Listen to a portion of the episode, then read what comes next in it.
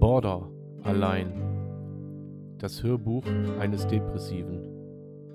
Von und mit Sven. Triggerwarnung.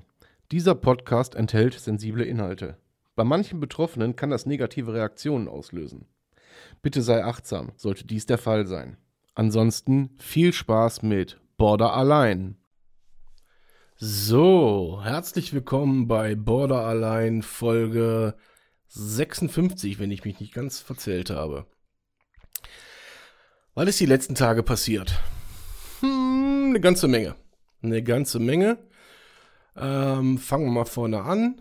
Ab ähm, Dezember werde ich wieder einem ganz normalen Job nachgehen. Da freue ich mich drauf. Da ist man sich einig geworden. Das hat sich jetzt so ergeben, als da ähm, die Menschen erfahren haben, dass ich ähm, die Aorta schließe, äh, sind halt einige auf mich zugekommen und ja, da hat sich das halt, wie gesagt, draus ergeben.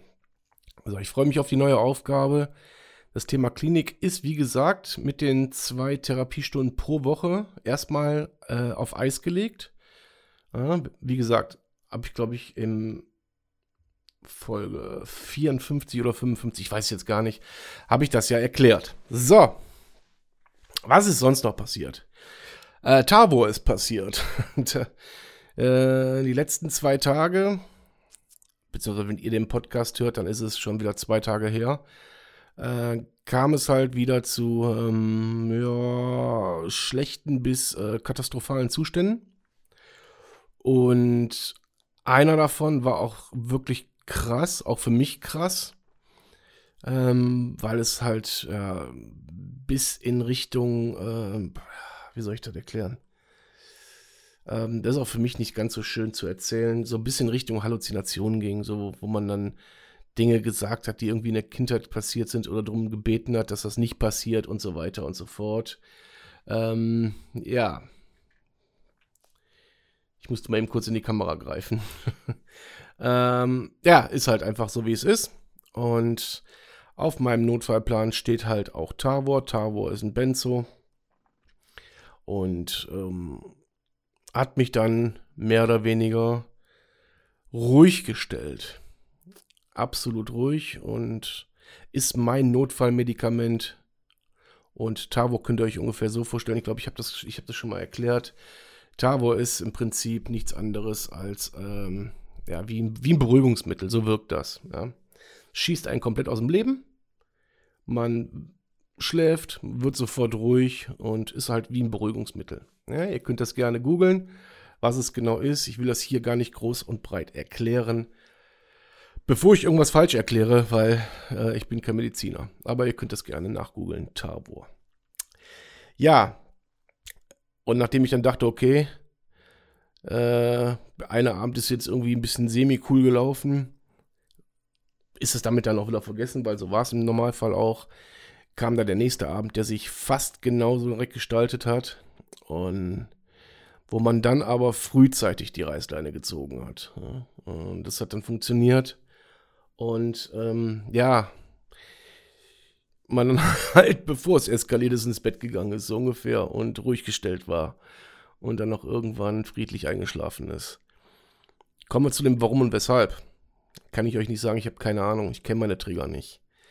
Ähm, Trigger können ja ähm, aus der Kindheit, es kann irgendwas, was, was unterbewusst ist, äh, was unterbewusst abspeichert, abgespeichert ist, äh, kann ja ein Trigger sein und ich kenne meinen Trigger nicht.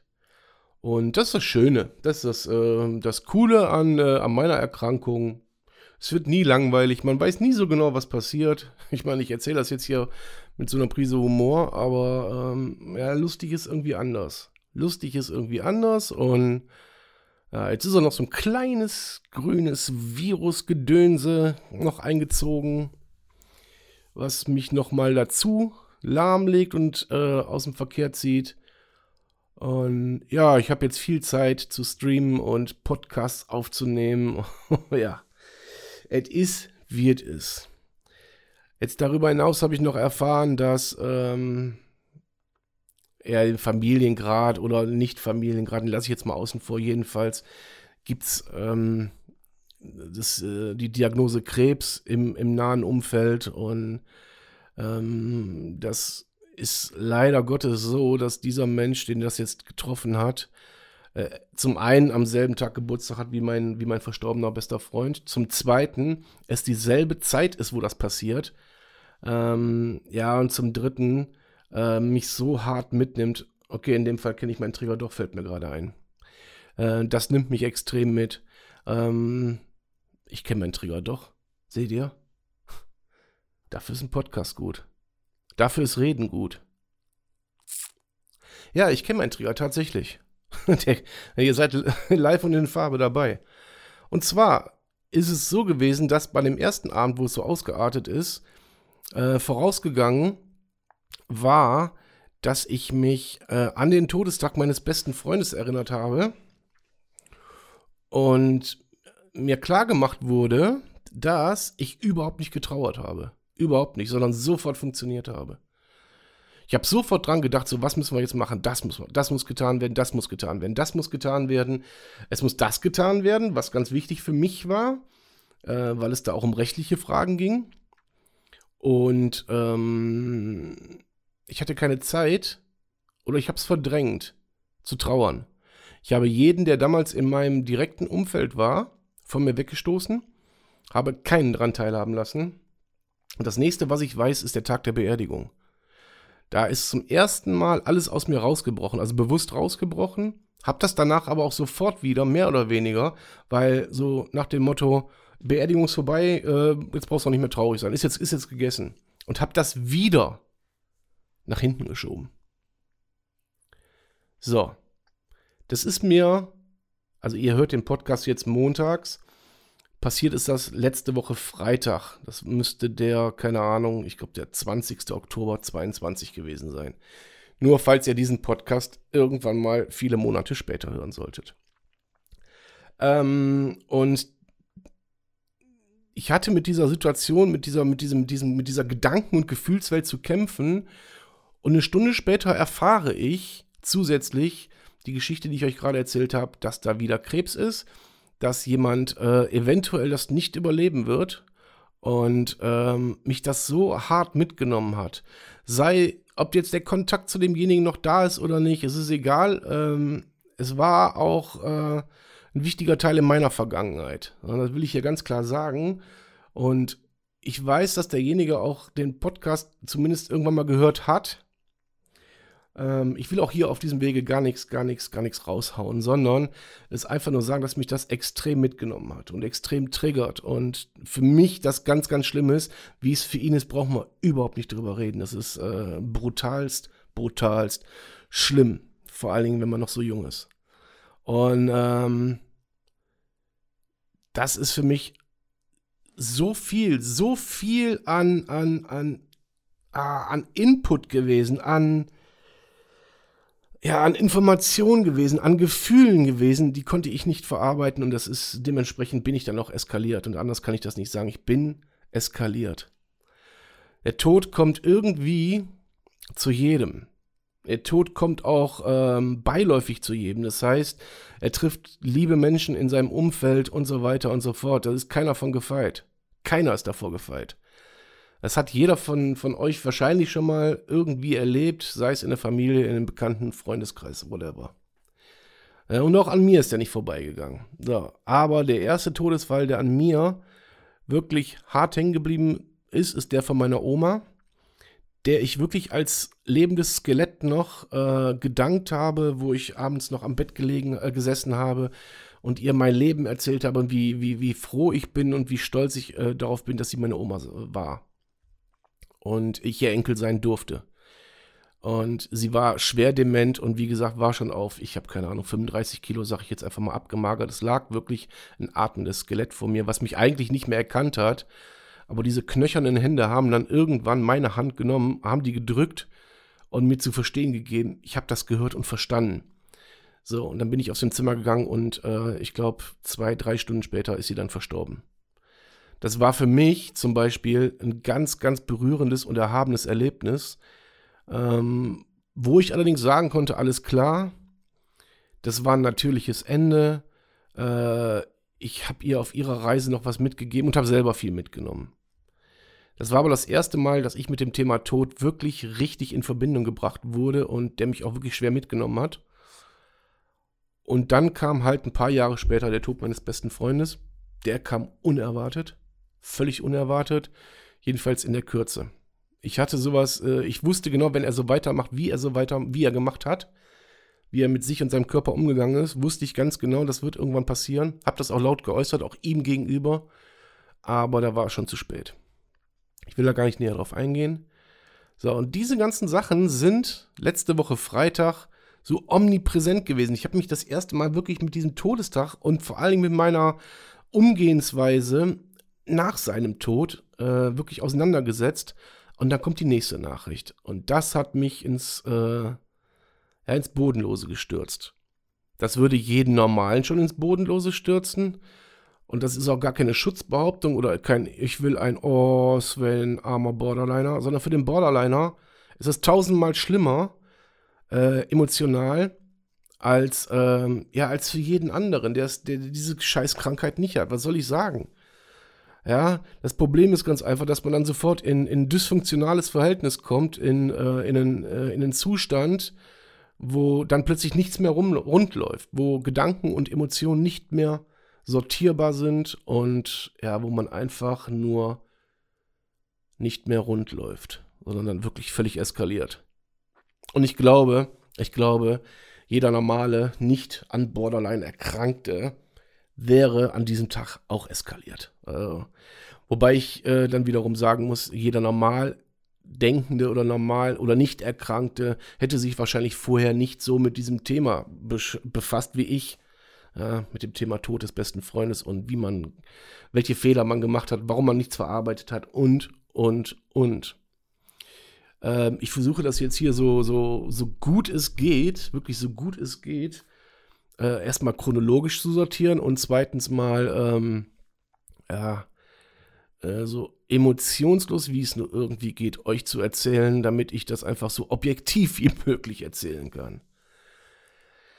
Äh, ich versuche immer in jeder Folge oder meistens jedenfalls so ein, so ein lachendes, so ein lachendes und ein weinendes Auge drin zu haben, ja, so ein bisschen den Humor nicht zu verlieren. Äh, das ist natürlich in so einer Folge wie hier ähm, ganz schwer, ja. Und da ich das hier auch alles mittlerweile äh, per Kamera aufnehme und dann auch bei YouTube hochschiebe, damit ihr euch das da angucken könnt, ähm, klar versucht man das so professionell in Anführungszeichen wie möglich zu machen. Ja, damit ihr da auch euren Spaß dran habt und euer, äh, auch was raus mitnehmen könnt. Das nur zur Erklärung. Aber äh, das war die letzten drei Tage omnipräsent bei mir. Omnipräsent. Das Thema Tod, das Thema schon wieder verlassen zu werden. Auch wenn ich zu demjenigen, der jetzt gerade in dieser scheiß Lage ist, mit diesem scheiß Krebs, der einfach ein Arschloch ist, obwohl ich da gar keinen Kontakt mehr zu habe seit gut, ich sag jetzt mal roundabout zwei Jahren. Ja. Ich trotzdem aus der Ferne viel mitbekomme und mich auch viel mitnimmt und auch vor allem die Familie, äh, dass mich das extremst, extremst mitnimmt. Damit meine ich seine Schwiegermutter, ähm, äh, seine Frau, äh, sein Kind, seine Schwägerin und so weiter und so fort. Das nimmt mich hart mit, wirklich hart. Und ähm, dafür bin ich leider nicht äh, empathielos genug, als dass mich das nicht mitnehmen würde. Und es triggert mich leider, leider Gottes zusätzlich zu meinen eigenen Problemen. So. Und ähm, in solchen Ausnahmezuständen äh, für so, oder für solche Ausnahmezustände hat halt dieser Notfallplan oder sieht dieser Notfallplan, den ich habe, Tavor vor. Ja? Dieses Medikament, was einen dann wirklich absolut ruhig stellt. Dieses Beruhigungsmedikament, Nennt es, wie ihr es wollt. Für mich ist es ein Beruhigungsmedikament. Ich weiß gar nicht, als was es wirklich deklariert ist. Äh, eigentlich schießt es einen komplett aus dem Leben. Naja. So. Gesagt, getan. Zwei Tabor. Alles cool. Irgendwie klappt's. Und bin auch jetzt in der Lage, den Podcast einzusprechen. Einen Tag vorher, bevor er erscheint, ganz bewusst. Weil ich einfach nicht weiß, was heute Abend, wenn wieder Ruhe ist, ähm, dann mit meinem Kopf passiert. Weil momentan kann ich da überhaupt gar keine gar keine ähm, Verantwortung, sag ich mal, für übernehmen, was mit meinem Kopf passiert, weil ich überhaupt keinen Einfluss drauf habe. Jetzt kann ich mich ablenken, der Podcast lenkt mich ab. Ich werde gleich den ganzen Tag bei TikTok streamen. Äh, werde das auch morgen den ganzen Tag machen, also wenn dieser Podcast hier erscheint. Und ähm, habe ja, wie gesagt, genug Zeit dafür. Aber es gibt natürlich dann die Momente, wo Ruhe ist. Äh, wo man dann alleine ist und ähm, ja, alleine mit seinen Gedanken ist. Und ah, das ist aktuell wirklich ein hartes Brot. Wirklich ein hartes Brot. Und ähm, viele Betroffene, die hier zuhören, das weiß ich, ähm, werden jetzt sagen, ja, das kenne ich. Ich hoffe, dass viele, die äh, als, als, als, ähm, ja, als, als Kontaktperson oder als nicht betroffene Person mit so etwas Berührung haben, werden hoffentlich äh, verstehen, ah, okay, das, das findet dann gerade bei dem und dem äh, in so einer Situation statt. Ich habe geile Resonanzen die Woche gekriegt, äh, aus wirklich aus, aus den unterschiedlichsten Städten Deutschlands wo ich weiß, dass einer zum Beispiel äh, diesen Podcast hört, weil seine Freundin an Borderline äh, äh ähm, leidet. Äh, da geht äh, wirklich ein super herzlicher Gruß, weil ein ganz, ist ein ganz geiler Mensch nach Ludwigsburg ist es, glaube ich. Ludwigsburg oder Ludwigshafen, ich weiß es jetzt gar nicht. Ähm, dann geht ein ganz, ganz lieber Gruß an den, an den Vater, ja, an den Papa, der mir äh, ganz liebe Zeilen über Instagram geschrieben hat. Ja, und an den einen oder anderen, der äh, einfach da entweder unterstützend schreibt oder schreibt, ähm, wie zum Beispiel ein LKW-Fahrer aus München, an den hier auch ganz, ganz liebe Grüße gehen. Bam Bam. Ich sag jetzt einfach nur Bam Bam. äh, wo ich weiß, der hört meinen mein Podcast auf seiner Fahrt. Und äh, ja, das sind die Momente, die es für mich dann auch erträglich machen. Weil ich einfach weiß, dass äh, ja, ich nicht alleine auf der Welt damit bin. Egal in welcher Form, ob als Betroffener, als Beteiligter oder wie auch immer, man ist damit nicht alleine. Das will ich euch immer wieder mitgeben, in jeder Folge am besten.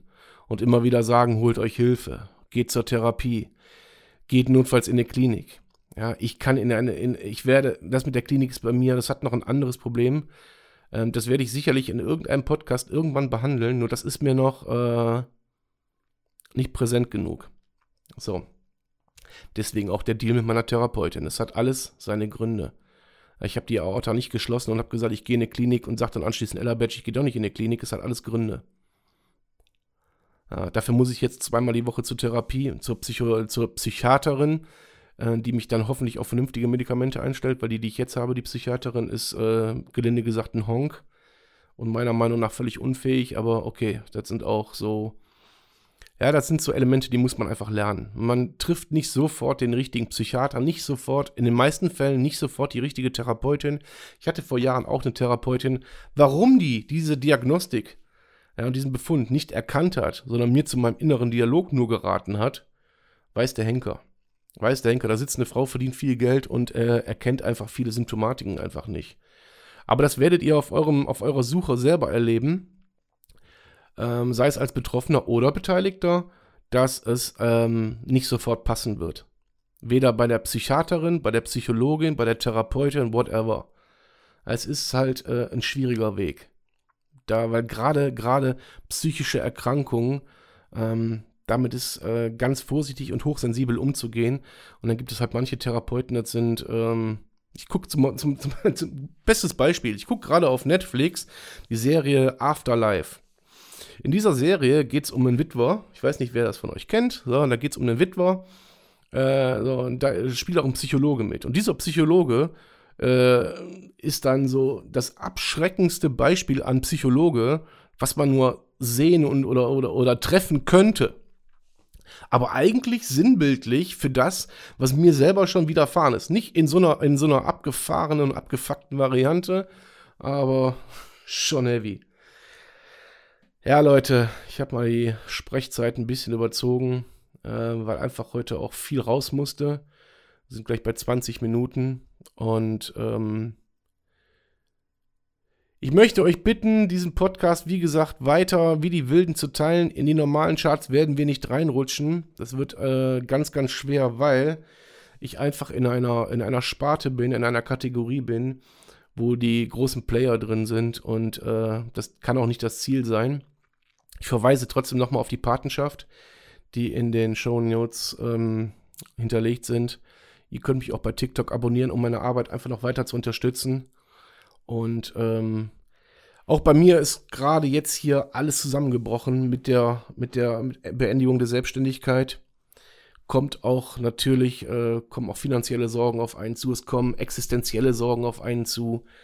Ähm, äh, es ist viel passiert die letzten Monate, sehr viel passiert, was einen auch an den Rande des Ruins getrieben hat.